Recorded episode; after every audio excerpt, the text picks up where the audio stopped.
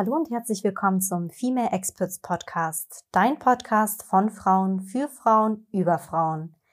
Heute wird es ein wenig süß und kurios zugleich, denn es geht um zwei beliebte Geschenke, die wir nicht nur am Valentinstag, sondern oftmals auch zum Weltfrauentag erhalten. Du hast es schon erraten, ich spreche von Blumen und Schokolade und was beides eigentlich mit dem Weltfrauentag oder mit Female Empowerment zu tun hat. Ehrlich gesagt, habe ich im Verlauf meiner beruflichen Karriere schon einige kuriose Weltfrauentagsgeschenke erhalten. Die reichen von pinken Schraubenziehern bis zu den klassischen rosa Stickern mit diesen typischen Frauenpowersprüchen drauf. Doch Schokolade und Blumen sind ja in diesem Kontext zeitlose Klassiker, auf die vor allen Dingen auch im beruflichen Kontext gerne zurückgegriffen wird. Um von Anfang an ganz ehrlich mit dir zu sein, ich weiß nicht, warum sich diese Geschenke etabliert haben. Die Geschichte des Kakaos fast 4000 Jahre alt, die von Blumen als Ware oder als Geschenk mindestens ebenso alt.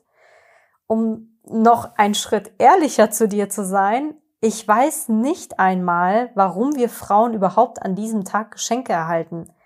Ich meine jetzt mal im Ernst. Wofür bedanken sich denn die Herren der Schöpfung bei uns? Für den tollen Haushalt, für die Kindererziehung, für die Fürsorge, die wir ihnen zuteil werden lassen. Ich meine, wie wäre es, wenn wir denn den einen Tag, naja, verzichten auf den Dank, auf die Blumen und die Schokolade und stattdessen das restliche Jahr mit Gleichberechtigung beginnen und uns dahingehend konzentrieren. Ich meine, bin ich die Einzige, die das kurios findet? Stell dir mal vor, wir verdienen deutlich mehr Geld als Männer rein hypothetisch. Wir haben mehr Geld als Männer. Wir haben so ziemlich jede Machtposition auf dieser Welt inne und uns öffnet sich praktisch jede Möglichkeit, ja, karrieretechnisch beispielsweise. Und dann gehen wir einmal jährlich auf die Männer zu, legen ihnen ein Schokolädchen auf, das, auf den Schreibtisch und sagen, naja, also was sagen wir dann? Danke, dass du ein Mann bist. Ich meine, was heißt das denn im Umkehrschluss? Entlarvt das nicht eigentlich die Gedanken dahinter? Und wie müsste der lauten? Ich meine, heißt es nicht eigentlich, ich weiß, dass du ungerecht behandelt wirst, ich weiß, dass du es als Frau vielleicht schwerer hast als ich, aber ich möchte dir heute an diesen einen Tag ein kleines Zeichen meiner Wertschätzung geben, indem ich dir Blumen und Schokolade als Dank hinlege. Wie würden Männer reagieren, wenn wir das bei ihnen machen würden? Mich würde natürlich auch deine Meinung interessieren. Du bist herzlich eingeladen, mit mir hier in den Diskurs zu gehen. Ähm, ich würde allerdings gerne, um, um von diesen Weltfrauentagsgedanken von der Schokolade auch ein bisschen zurückzugehen, sich mal genauer, möchte ich mir genauer anblicken, woher kommt der Weltfrauentag? Warum feiern wir den überhaupt? Was hat das mit Female Empowerment zu tun? Und warum ist ein solches hm, naja, Verhalten, sprich die, die Geschenke in Form von Schokolade oder Blumen, eigentlich kein Akt der Wertschätzung, sondern, wenn wir es genau nehmen, eine hochgradige Beleidigung für uns. Naja, ich gehe ein paar Schritte zurück. Warum? Also, was, was ist der Weltfrauentag? Warum feiern wir den überhaupt? Ja, wenn man das überhaupt feiern ne-, nennen kann. Ich sage immer, wir gedenken dem Weltfrauentag, weil an diesem Tag viele mutige Frauen auf die Straße gegangen sind. Vielleicht kennst du die Geschichte des Weltfrauentages auch schon und das ist für dich eine angenehme äh, Rückschau, die ich mit dir zusammen mache. Der Weltfrauentag wurde unter anderem von Clara Zetkin, ähm, einer deutschen Frauenrechtlerin, initiiert. Sie war Frauenrechtlerin und Sozialistin und der Weltfrauentag fand damals im März ähm, 1911 das erste Mal statt. Erst ein paar Jahre später wurde er dann auf den 8. März gelegt. Und du kannst es dir vielleicht schon denken, Clara Zetkin hatte jetzt nicht unbedingt das Wort Gleichberechtigung, äh, geschweige denn Female Empowerment oder ähnliches auf ihren Plakaten oder in ihrem Programm drin steht, sondern es ging um etwas, was heutzutage völlig normal für uns ist, was aber damals hart erkämpft werden musste. Und zwar um das Frauenwahlrecht. Gott sei Dank haben diese Frauen für dieses Wahlrecht eingestanden und gekämpft, denn glücklicherweise ist es dann auch gekommen. Wir hatten Anfang des 20. Jahrhunderts so gut wie gar kein Frauenwahlrecht in keinem Land der Welt. Gott sei Dank kam es dann irgendwann. In Deutschland war das ungefähr so um 1919 herum. Und der Frauen, ähm, der ähm, Frauenwelttag oder ähm, der Weltfrauentag so herum, selber schon ganz verwirrt bei den ganzen Daten. Der Weltfrauentag etablierte sich dann auch als ja, fester Tag, um an diesen Meilenstein in der Geschichte des Female Empowerments auch zu erinnern. Doch mit dem Fra Frauenwahlrecht, du kannst es dir vielleicht heute denken, du hast ein Bankkonto, du kannst Auto fahren, du kannst jeden Job ergreifen, den du dir wünschst, war es natürlich noch nicht getan. Ich meine, wenn wir in der Geschichte zurückgehen und wir denken mal darüber nach, dass in den 20er Jahren beispielsweise es eine völlige Empörung ausgelöst hat, als ähm, kurze Haare getragen wurden. Ja, das, das war ein No-Go. Das äh, war den Männern vorbehalten. Das war unweiblich. Oder als in den 30er Jahren Marlene Dietrich das erste Mal mit einem Hosenanzug auftauchte und den auch noch salonfähig machte. Das war ein Statement, welches heutzutage gar nicht mehr wegzudenken ist und gänzlich normal geworden ist, was aber damals äh, im Sinne des Female Empowerment ein, eine komplette Errungenschaft darstellte. Ich spreche schon gar nicht 46 vom Bikini, der in Frankreich erfunden wurde. Du kannst dir vorstellen, was das bei der Männerwelt und der Sittenpolizei auf dieser ähm, Welt ausgelöst haben muss. Ich hatte es eben erwähnt, du hast ein eigenes Bankkonto. Herzlichen Glückwunsch. Das darfst du nämlich erst seit 1962 haben. Oder beispielsweise, den, dass Männer ähm, den Nachnamen der Frau annehmen dürfen. Das ist erst ab 76 möglich. Und dass du überhaupt arbeiten darfst, ist sowieso eine absolute Errungenschaft. Denn erst 1977 wurde die Frau Hausfrauenehe, was für ein richtig schlimmer Begriff auch, die Hausfrauenehe, nun ja, sagen wir, verboten würde ich es nicht nennen. Ich würde sagen, sie war mh, hm, eingeschränkt worden.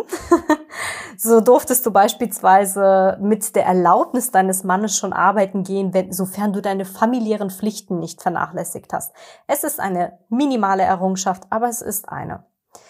Und wir erinnern uns natürlich an einen großen Tag, wo auch heute Persönlichkeiten aus der Politik noch mit zu hadern haben, die damals dagegen ähm, sich ausgesprochen haben. Und zwar 1997. Das sind die ein oder anderen von euch bereits ähm, Teenager gewesen oder vielleicht sogar schon Mütter, Väter gewesen. Erst 1997 ähm, wurde Vergewaltigung überhaupt als Straftat in der Ehe geahndet. Heutzutage kennen wir solche, nun ich sag mal, scheinbar kleinen Errungenschaften gar nicht mehr, wie Autofahren oder ein Bankkonto öffnen. Auch unsere Bundeskanzlerin ist uns seit Jahren ja, eine, eine Persönlichkeit, die wir als gängig empfinden. Für die, für uns ist es normal, dass sie im Fernsehen auftaucht, dass sie in der Presse da ist. Für uns ist es völlig äh, normal, dass äh, DAX-Unternehmen eine Frauenquote einsetzen sollen, weil wir sehen, dass es notwendig ist, dass wir uns in dieser Hinsicht weiterentwickeln. Aber das alles sind Errungenschaften, die begonnen haben mit Frauen, die sich im Rahmen des Weltfrauentages für das Thema Female Empowerment eingesetzt haben. Und wenn man jetzt an all das denkt, jeder kluge Mann, der möglicherweise meinen Podcast entdeckt hat und sich jetzt denkt, Moment mal, da empöre ich mich doch gleich mal, wenn ich mir das jetzt alles anhöre. Du darfst tragen, was du möchtest. Du darfst Auto fahren, reisen, wohin du willst, Karriere machen. Du darfst Kinder bekommen, so viele du willst oder halt auch gar keine. Jetzt seid doch mal zufrieden. Schaut doch mal, wie viele Errungenschaften es auf dieser Welt schon bei euch gibt ist doch super, dann lassen wir doch jetzt mal Schokolade und Blumen weg und feiern den Weltfrauentag halt einfach nicht mehr. Liebe Herren oder auch viele Damen, die das möglicherweise ebenso sehen ähm, und sich an der Stelle vielleicht empören oder schon mit, wo die Fingerspitzen brennen, weil ihr kurz davor seid, mir einen Kommentar unter dem Podcast zu schreiben und euch zu denken, Mensch, das ist mir jetzt aber zu einseitig oder da hat sie mir zu wenig erwähnt. Ähm, an die kann ich nur folgende Worte richten. Wir dürfen immer noch nicht vergessen, warum der Weltfrauentag für uns wichtig ist. Es sind nicht nur die Errungenschaften, die ich gerade im Teilen, das war nur ein Bruchstück von dem, was in den letzten Jahrzehnten passiert ist. Wir dürfen nicht nur an diese Errungenschaften denken, sondern wir müssen an eine grundlegende Tatsache denken im Rahmen des Weltfrauentages. Und das ähm, ist der Satz, dass Frauenrechte Menschenrechte sind. Das wissen wir gesetzlich gesehen nicht erst seit 1993, wo es dann in der Menschenrechtsweltkonferenz festgelegt wurde, endlich völlig überflüssig sozusagen, das noch aufzuschreiben. Es müsste eigentlich schon viel, viel vorher passiert sein, aber wir sollten froh sein über jeden Schritt, der gemacht ist.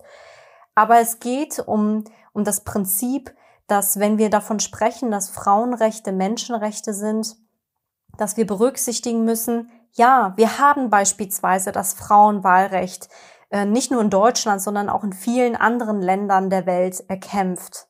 Aber wenn wir beispielsweise berücksichtigen, dass zum Beispiel im Libanon nur Frauen wählen dürfen, die einen bestimmten Bildungsgrad nachgewiesen haben, oder dass ähm, Wählen in Bhutan oder Brunei gänzlich verboten ist für Frauen oder dass Saudi-Arabien es erst 2015 geschafft hat, das Frauenwahlrecht einzuführen, dann gibt es für uns halt noch eine Menge zu tun. Das muss man einfach so pauschal sagen. Ich meine, ich kann euch jetzt auch mit Buzzwords äh, voll, äh, wie, wie soll voll quatschen. Ne? Also wenn ich sage Gender Pay Gap, Gender Care Gap, Gender Pension Gap, dann nickst du wahrscheinlich vor dich hin und sagst, ja, das sind äh, die Probleme, die wir jetzt im 21. Jahrhundert langsam mal angehen müssen. Und ja, ich meine, Frauen verdienen diese, äh, bei derselben Arbeit laut dem Statistischen Bundesamt halt immer noch 21 Prozent weniger als Männer. Und wir sind damit in Deutschland wohlgemerkt im Rahmen der EU eines der Schlusslichter, was für eine Wirtschaftsnation natürlich eine Katastrophe darstellt. Und es ist unglaublich wichtig, dass zum Beispiel auch ähm, in, in, diesem, in diesem Rahmen berücksichtigt werden sollte, dass zum Beispiel der Equal Pay Day, der ja zwei Tage nach dem äh, Weltfrauentag ist, dass dieser zum Beispiel nach dem Vorbild der Erinnerungskultur des Weltfrauentages entstanden ist. Das heißt, man kann sich das vorstellen wie so ein Stein, den man ins Wasser geworfen hat. Das, den Stein symbolisieren wir mal ähm, damit symbolisieren wir mal den Weltfrauentag. Und dieser schlägt halt unglaublich viele Wellen, die sich in der Gesetzgebung, in der Wirtschaft, in der Gesellschaft, im sozialen Miteinander ähm, verankert haben und die aber darüber hinaus sich auch bestimmte Themen äh, noch ergreifen und nochmal speziell dahingehend ähm, sensibilisieren.